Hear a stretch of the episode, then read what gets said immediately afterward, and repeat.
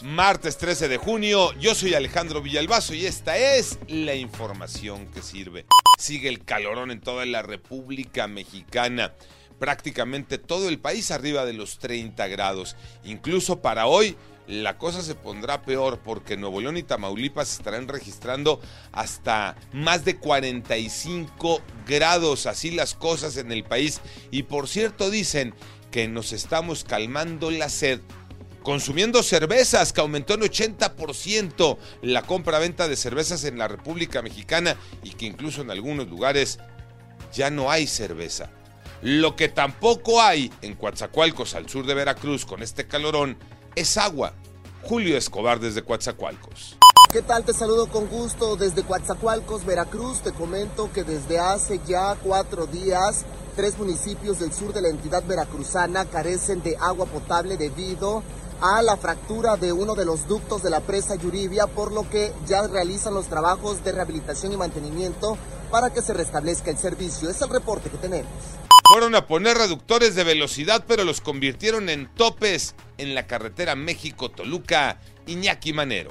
Gracias, Alex. Según la Secretaría de Comunicaciones y Transportes, estos reductores de velocidad se colocaron debido a que en la carretera Toluca-México se han presentado 47 accidentes en esta zona por exceso de velocidad de los usuarios.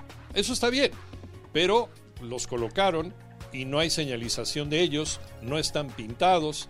Dicen los usuarios que estos reductores de velocidad son topes, son un peligro porque te obligan a frenar sí o sí. Manolo Hernández.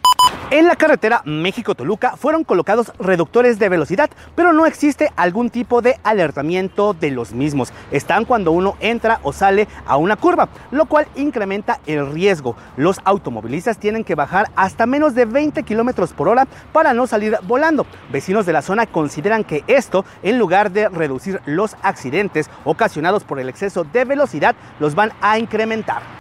Ahora sí es oficial, una bomba en la Federación Mexicana de Fútbol. Tocayo Cervantes.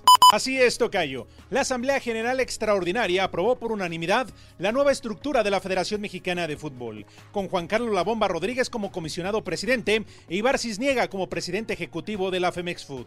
Desde ahora en adelante, lo deportivo, dice La Bomba, será lo más importante. A tiempo al tiempo y veremos si eso es cierto.